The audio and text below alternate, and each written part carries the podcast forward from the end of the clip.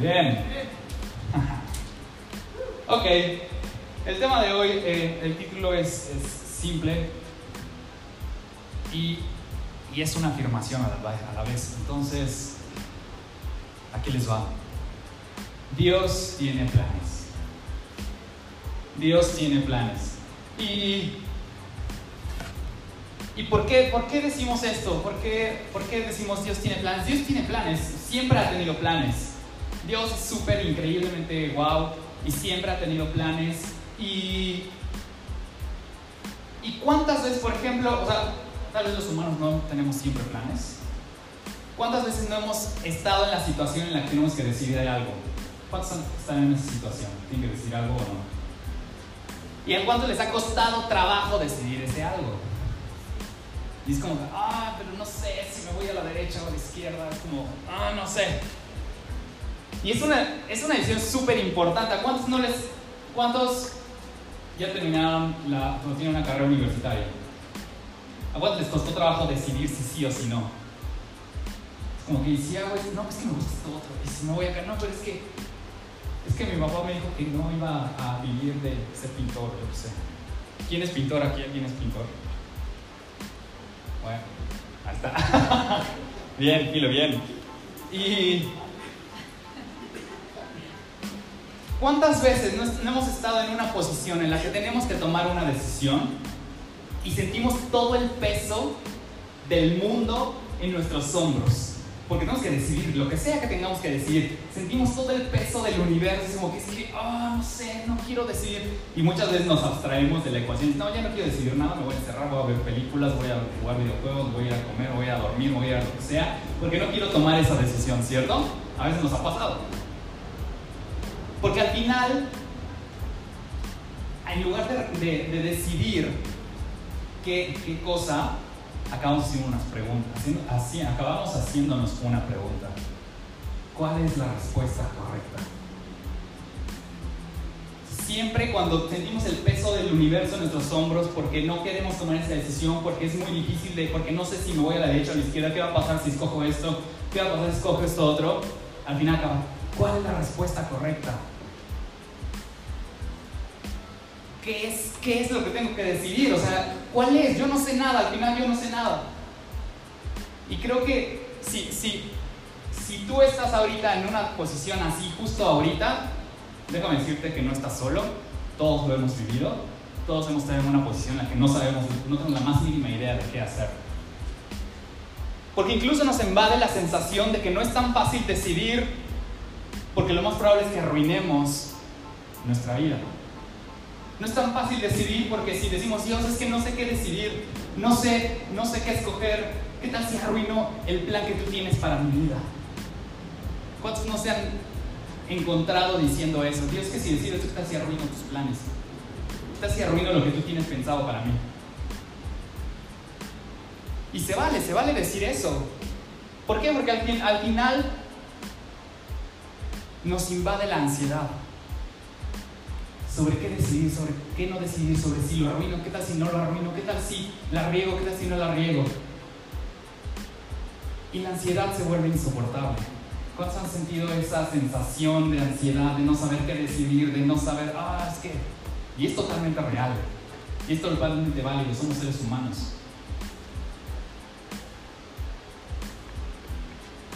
Y la verdad, levanten o no levanten la mano, todos hemos estado en una posición donde la ansiedad nos sobrecoge porque no sabemos qué decidir, porque no queremos arruinarlo, ¿cierto?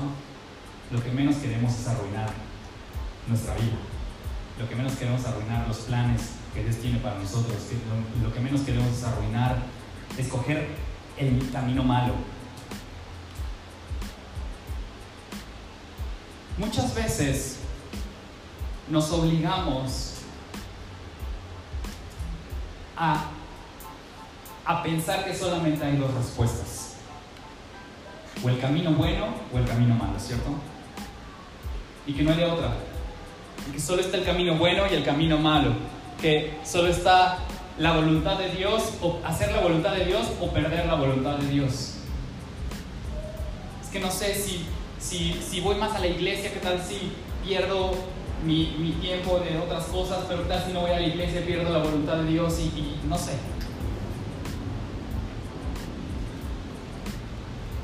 Cuando solo vemos estos dos escenarios, el hacer la voluntad de Dios o el no hacer la voluntad de Dios, el regar la voluntad de Dios, el arruinar la voluntad de Dios, el riesgo de regarla, de arruinarlo, es lo único en lo que pensaremos. Si solo nos enfocamos en el, es que o es el camino bueno o es el camino malo, es que o es Dios o es el diablo, o es el mundo o es la iglesia, o es lo que sea, lo único que nos vamos a enfocar es en regarla, es en arruinar nuestra vida. Porque nunca vamos a poder decidir, nunca vamos a poder decidirnos por una respuesta, por la A o por la B, Porque siempre vamos a tener eso, no, ¿qué tal si la río? ¿Qué tal si, si, fracaso? ¿Qué tal si, si, me equivoqué? ¿Qué tal si, si no era lo que tenía que, que haber decidido? Pero ¿cómo se llamaba la práctica de hoy? Dios tiene planes. ¿Cierto? Y muchas veces se nos olvida que Dios tiene planes.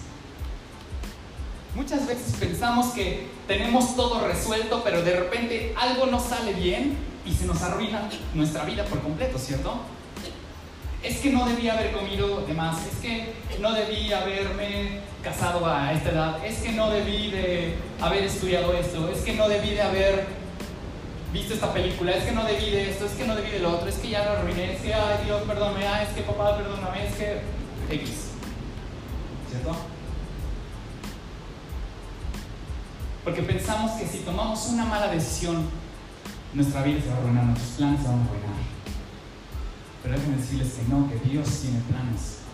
Y me encanta porque Jeremías 29, 11, les voy a leer la versión del mensaje, que me encanta, y dice, Dios está diciendo, dice, yo sé lo que estoy haciendo. Así empieza el versículo, el 11. Yo sé lo que estoy haciendo, dice Dios. Yo tengo todo planeado. Planes para tener cuidado de ti, para no abandonarte, para darte el futuro que tú esperas. Eso dice Jeremías 29:11. Eso dice Dios. Yo tengo todo planeado. Planes para no abandonarte. Yo tengo unos planes increíblemente buenos para ti. ¿Para qué? Para darte el futuro que tú esperas, que nosotros esperamos, que yo espero. ¿Cuántos han puesto a pensar en el futuro? ¿Qué esperan del futuro? ¿Tienen algo en la cabeza que esperen del futuro? Dios dice que tiene todo planeado para darte el futuro que tú has pensado. Tu futuro es tener una casa enorme donde vivas con tu con tu familia, Dios tiene un plan perfecto para darte el futuro que tú has deseado. Tu futuro es poder terminar una carrera y poder ayudar a tus papás, poder ayudar a tu mamá, poder sacar adelante tu familia. Dios ya planeó todo para darte el futuro que tú estás esperando. Ahora, no sé si cacharon algo. Dice Jeremías que Dios tiene planes. ¿Cómo se llama el título de hoy? Dios tiene planes. Dios tiene planes. En plural. O dice, Dios tiene un plan, nada más. No, dice, Dios tiene planes. Yo tengo planes para darte todo lo que tú estás esperando. Yo tengo planes. Y déjenme decirles algo, por si no lo sabían, Dios siempre tiene planes. Dios siempre tiene planes acerca de nosotros, no nos ha abandonado, no nos ha olvidado. Dios siempre piensa en nosotros. Él tiene planes. Y Él es tan poderoso que cualquier cosa la utiliza para voltear el marcador a su favor. Cuando nosotros hacemos algo, decidimos algo que la riega, que lo arruina, Dios siempre tiene un plan. Dios tiene planes. Dios tiene infinidad de planes. no solo tiene un solo plan. ¿Por qué? Porque Dios no conoce la derrota, ¿o sí? Dios no conoce la derrota. Es la única persona que yo conozco que no conoce la derrota, básicamente.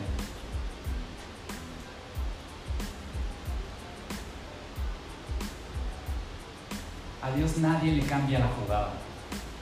Él siempre tiene planes. No se asusta cuando nos equivocamos. Dios siempre gana. Dios siempre tiene un plan de respaldo. Dios siempre tiene un plan B, un plan C, un plan D, un plan E, un plan G, un plan H, hasta el infinito. Cuando sentimos que arruinamos el plan que Dios tenía para nuestra vida, porque Dios tiene un plan para nosotros y lo arruinamos, llega Dios y dice, ah, no te preocupes, mira, aquí está el plan B. Vuelves a arruinar el plan B que Dios tenía para tu vida. Ah, no te preocupes, aquí tengo el plan C. Tengo muchos planes. ¿Por qué? Porque Dios no nos dio un plan. Dios nos dio un propósito. Dios nos dio un objetivo. Dios nos dio un sueño. ¿Cómo se cumple ese sueño? Puede cumplirse de mil maneras. Ese propósito, ¿cómo se cumple? Se puede cumplir de mil maneras.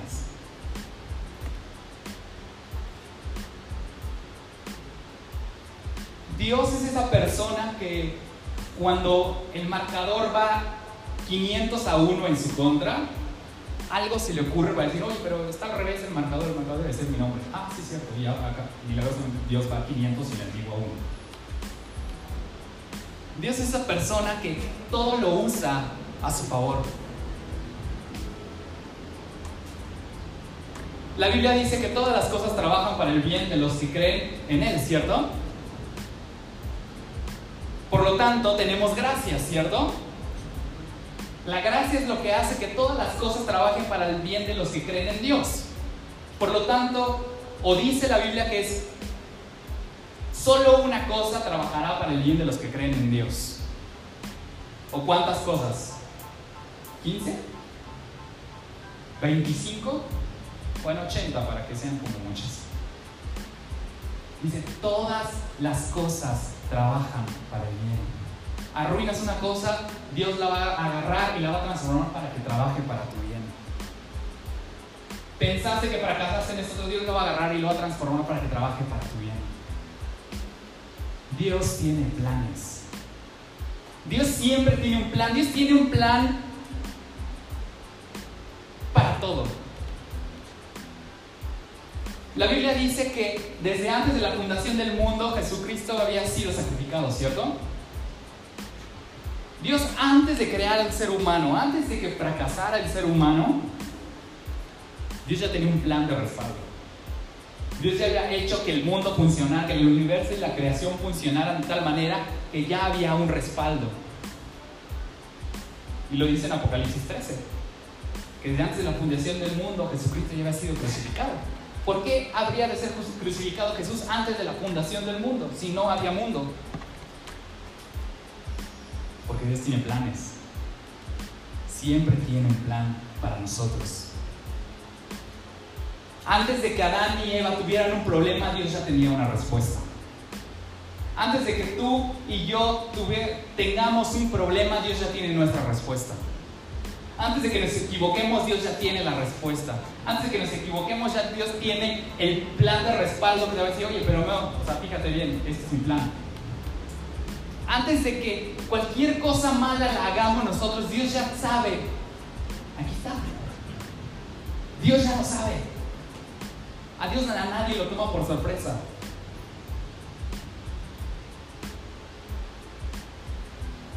¿Alguna vez nos hemos sentido tan miserables en nuestra vida que sentimos que habíamos arruinado el plan de Dios? No, esto sí ya está extremo, esto ni Obama lo hace. No, está horrible. Dios ya tenía un plan desde antes de la fundación del mundo para ese sentir. Dios ya tenía una respuesta. desde antes de la fundación del mundo para ese sentimiento de sentirnos súper miserables por la decisión que acabamos de tomar.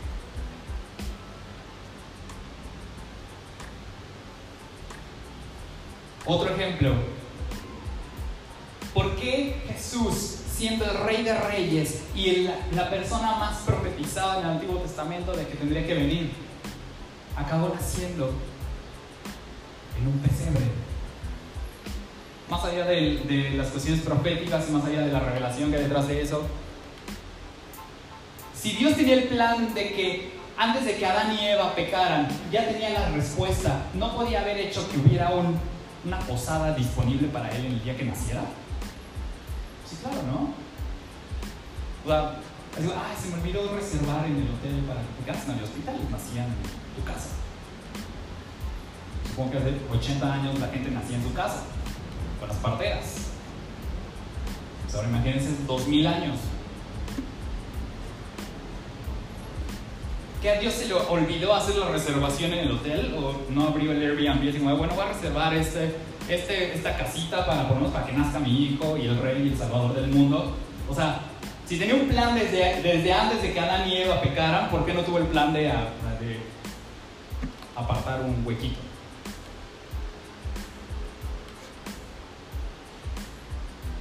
Dios siempre tiene un plan. Y de esto podemos entender que no porque Dios tenga un plan, no porque sepamos cuál es el plan de Dios para nuestra vida, quiere decir que todo va a salir perfecto. Dios con esto nos enseña que muchas veces van a, van a tener muchas piedras en nuestro camino, pero eso no quiere decir que no sea el plan de Dios no quiere decir que Dios se haya olvidado de apartar el hotel donde tenemos que haber nacido. No significa que todo va a salir súper suave y súper buena onda y ah, es que salió perfecto y entró maravillosamente. Es como si un rompecabezas se hubiera armado perfecto y ¡tatán! Milagro.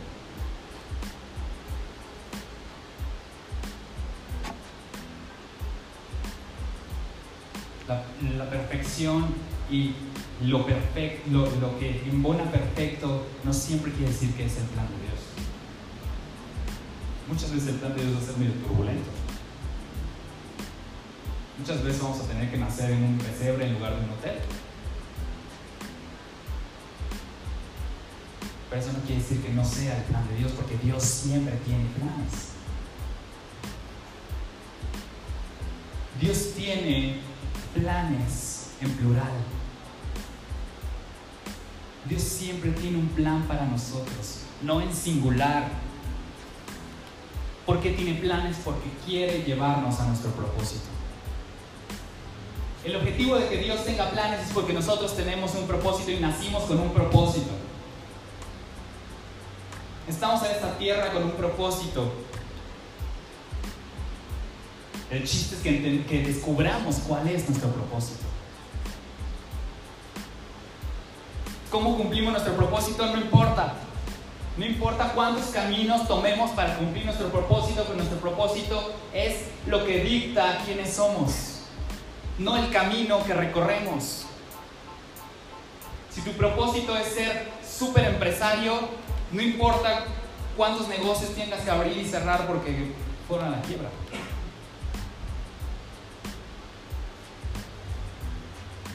Tu objetivo es el mismo, tu propósito es el mismo, no importa cómo llegues. Dios nos puso un propósito a cada uno de nosotros, por eso tiene miles de planes. fracasaste 80 eh, planes míos que inventé para ti, ok, tengo otros 80 más, no me importa porque tu objetivo es ese. Tus fallas, tus 80 veces que fallaste no dictaminan lo que eres tú. Porque lo que dictamina lo que eres tú es tu propósito. Tu propósito es ser el mejor maestro de niños de México, va a haber infinidad de formas de ser eso. O solo, ¿cuántas formas sabes?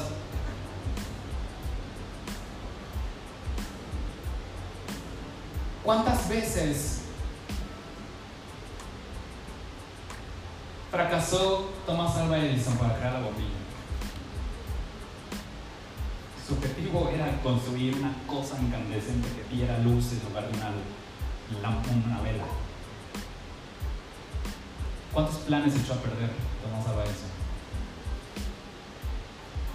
que lo consiguió, ¿no? ¿Y cómo conocemos a Tomás Alba como el que, echó a el que echó a perder 800 formas de crear una bombilla o como el que creó la bombilla? Eso dictaminó lo que Tomás Alba Edison era, sus 800 veces que lo arruinó. ¿Cuántas veces lo hemos arruinado nosotros? ¿800 veces también? A Dios no le importa. Y dice, ok, tengo estas 800 más, porque yo sé quién es, yo sé que tú vas a crear la bombilla. La riegas otras 800, ok, no te tengo 1600 formas distintas de que puedes regarlo porque tu objetivo es el mismo. Yo te creé con el propósito de crear una bombilla. Y serás conocido como el que creó la bombilla, que se equivocó 2800 veces. Porque tengo planes en plural.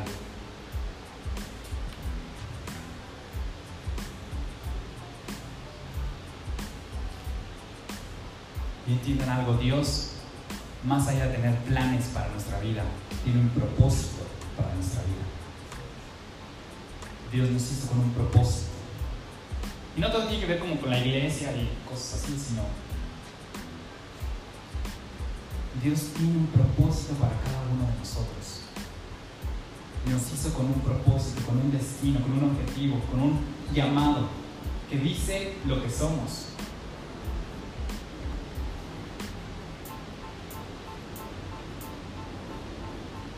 Literal. Dios nos creó con un objetivo, no lo podemos arruinar. No hay forma de arruinarlo. Dios es infinito, tiene infinitos planes para nosotros. ¿Cuándo se acaba el infinito? Así como Dios es infinito, así de infinitas veces tenemos para cumplir el propósito de Dios. Yo tengo planes para darte el futuro que tú esperas.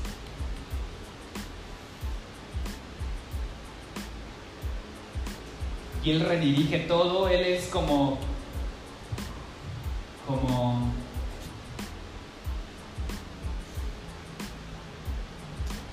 Él organiza todo a su favor. O sea, literal, todo lo mueve a, su favor para que todo funcione y siempre gane y sea increíblemente wow. Es, me imagino que es como la persona que, que, acomoda las mesas en casa de Toño. ¿Cuántos iban a casa de Toño? El casa de Toño más atascado, hay un alguien que siempre está viendo, a ver, la mesa 4 ya tiene cuatro vacías, mándate cuatro, no, mira, que tardaron acá, ya los íbamos a sacar, a ver, entonces muévete esta mesa para acá, ¿saben?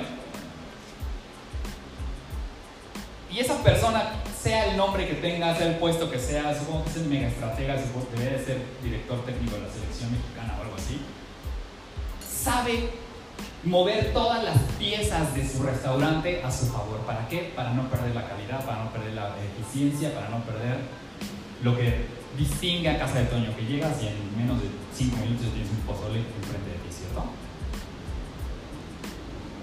Dios es algo así, solo que a nivel interestelar.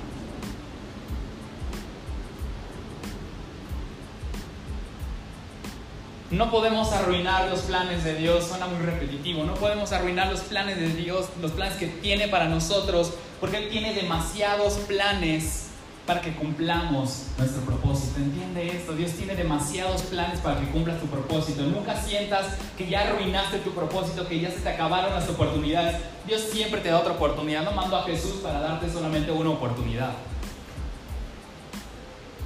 Mandó a Jesús para darte todas las oportunidades que necesites para regresar a Él. La Biblia dice que de tal manera amó Dios al mundo que mandó a Jesús. Ok, amo tanto al mundo, voy a mandar a mi hijo para que redima a todos, pero solo van a tener una oportunidad. ¿eh? Si se equivocan, se van al infierno. ¿Cuántos son papás aquí? Si le dan una oportunidad a su hijo y se equivoca, ¿qué hacen? Ya lo destierran y lo lanzan así de su casa y ya nunca regresa a sus vidas.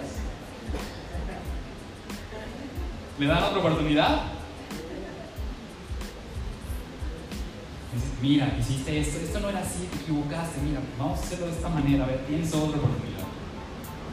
Y si se vuelve a regar, ya otra vez lo patean y lo sacan de su casa. Dios nunca nos va a patear de su casa. Sino que, a ver, ya arruinaste la primera vez que te dije, a ver, vamos a hablar de este lado. Vale de este lado. No, no era por ahí, bueno, a ver, vamos por acá. Es el Padre más paciente amoroso del universo. Cada que la regamos como que no, mira, a ver, entonces vamos a ver. Ya acotaste todas las posiciones, entonces, ok, vamos ahora a volar y lo agarras desde acá arriba y lo metes estrellas. Ok, bueno, entonces ahora vamos por abajo. Así hasta el infinito. Es el mejor papá del universo.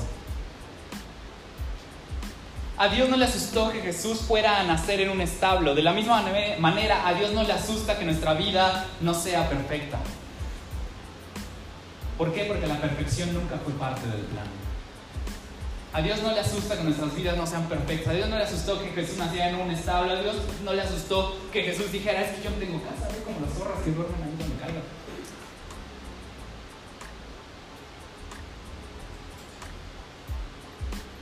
A Dios no le asusta que nuestra vida no sea perfecta.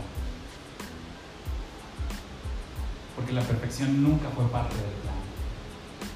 Jesús no murió para hacernos perfectos instantáneamente y nunca equivocarnos. La Biblia dice que vamos ganando y ganando y victoria en victoria hasta que seamos como Jesús, ¿cierto? No dice automáticamente todos tienen que ser como Jesús, si no todos se van al infierno.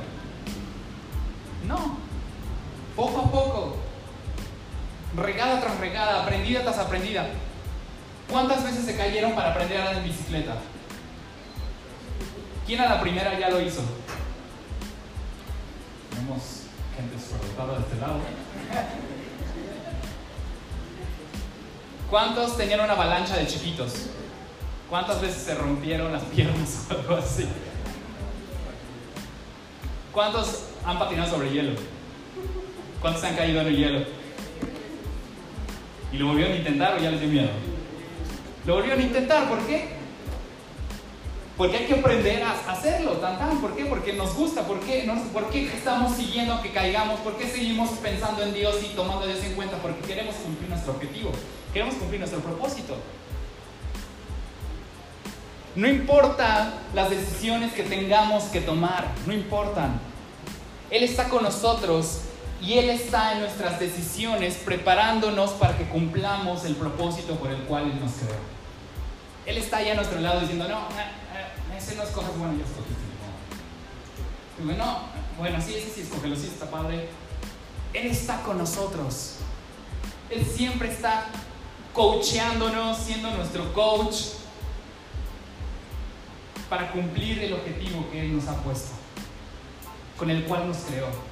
La cosa es que sepamos para qué fuimos creados, cuál es nuestro objetivo, cuál es nuestro propósito, ser el mejor papá, ser la mejor mamá, ser el mejor inventor, ser el mejor empresario, ser el mejor maestro, ser el mejor deportista, ser el mejor lo que sea. Todo entra dentro de la ecuación, no hay algo que no, no entre dentro de la ecuación de Dios.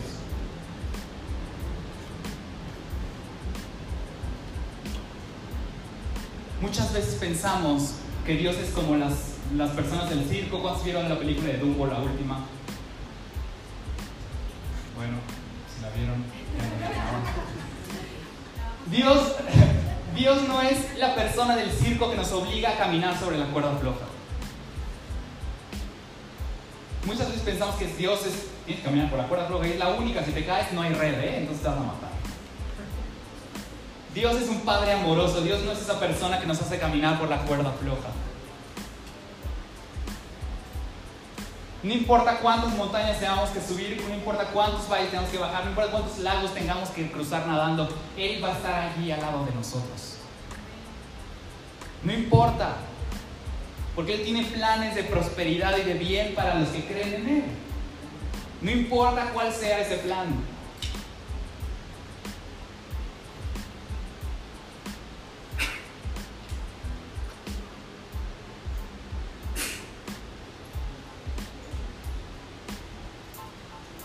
¿Por qué no importa? Porque estamos envueltos en su amor. Porque Él es un Padre amoroso. Su amor nos envuelve, su amor es lo que nos hace tomar las decisiones, su amor es lo que hace a veces que digamos, no, es que no la quiero regar, pero dices, No importa. Yo estoy aquí contigo, yo estoy a tu lado diciendo, si escoges eso, no escoges, bueno, ya escogiste, bueno, sí, sí escoges. No importa. Yo te amo. Y Efesios 3, 17 al 19 dice que hemos sido plantados en el amor. Para que comprendamos todas estas cosas que comprendamos la altura del amor de Dios, la anchura del amor de Dios, la profundidad del amor de Dios. O sea, Dios no es el capataz, Dios no es esa persona que siempre está enojada, Dios no nos odia. Dios no necesita intermediarios, Dios nada. Solamente hey, ven. Y ya. No tienes que hacer otra cosa. Así de simple y absurdo suena y así es. Oye, Dios puede venir, sí, sí, ven. Oye, ¿puedes venir? Sí, yo voy. Oye, mamá, sí te amo. Oye, me cuentas un chistecito, lo cuento. Porque así entendemos cuán profundo es el amor de Dios, cuán largo, cuán alto. O sea, el amor nos da la voluntad, nos da la valentía cuando estamos asustados, ¿cierto? Nos da la esperanza cuando nos sentimos sin esperanza. Nos da la fuerza cuando nos sentimos débiles. El amor va a la distancia.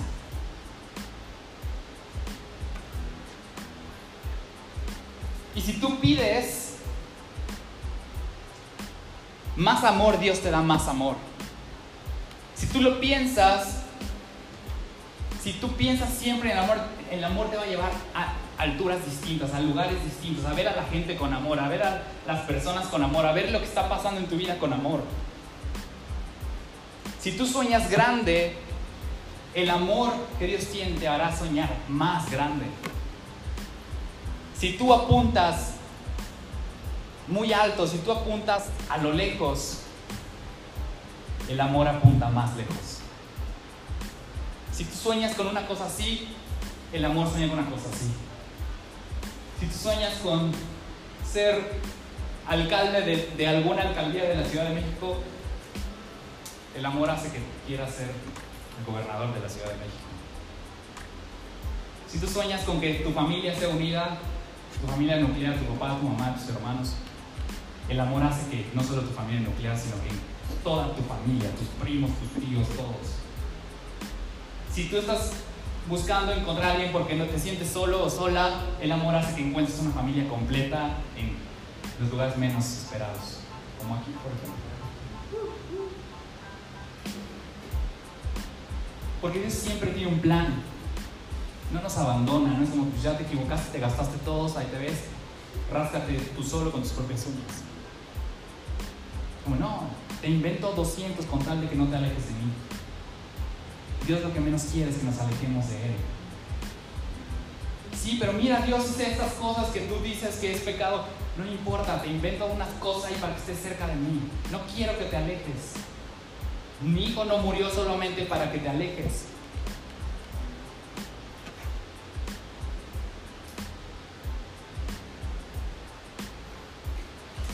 Si tú sueñas con una familia, el amor hace que sueñes con un legado. Si tú pides por un trabajo, el amor hace que encuentres tu destino. Si tú esperas por la paz, el amor hace que tengas un ministerio que traiga la paz. Si tú oras por el cielo, el amor hace que estés entregado a una ciudad completa. Muy en serio, pensemos en grande, soñemos cosas grandes identifiquemos cuál es nuestro objetivo. Podrá parecernos pequeño, pero a otra persona decir, wow, ese es tu objetivo. Ni yo sueño estas cosas tan locas. Y tú dices, ah, sí, solo quería que mi mamá viniera conmigo a la iglesia. No sé. Nunca hay un camino malo. Nunca hay un camino equivocado.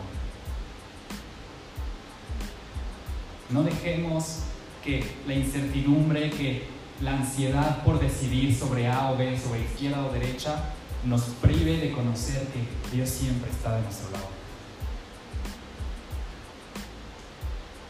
Hace unos años una, me dieron una palabra, un pastor, y una palabra de Dios. Y, y decía, que yo tenía que escoger un camino. Y tenía que escogerlo. Dice, no importa qué camino escojas, yo siempre voy a estar contigo. Pero entiende algo, solo hay dos caminos, el camino bueno o el otro camino bueno. dice, ay, pero si escojo el camino no tan bueno y me equivoco. O dice, dicho, hay dos caminos, el bueno y el bueno. No importa cuál escojas, yo voy a estar ahí contigo. No importa lo que quieras hacer, yo voy a estar ahí contigo. No importa lo que quieras estudiar, yo voy a estar ahí contigo. No importa con te quieras casar, yo voy a estar ahí contigo. No importa dónde quieras vivir, yo voy a estar ahí contigo. Pero nunca olvides que hay dos caminos, el bueno y el bueno. Nunca olviden ustedes que hay dos caminos, el bueno y el bueno. Que no importa cuál escojan, Dios siempre va a estar ahí. Dios no los va a dejar y siempre va a tener un plan. Si sienten que la regaron, Dios siempre tiene un plan. Si sienten que si Dios se enojó con ustedes es una total mentira. Dios le dice, no, ven, aquí tengo otro plan para que podamos ser felices. Hay el camino bueno y el camino bueno. Dios siempre está con nosotros, no importa cuál.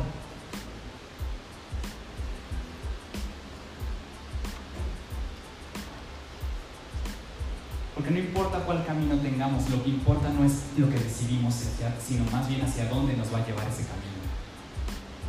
Y para Dios es súper importante el destino.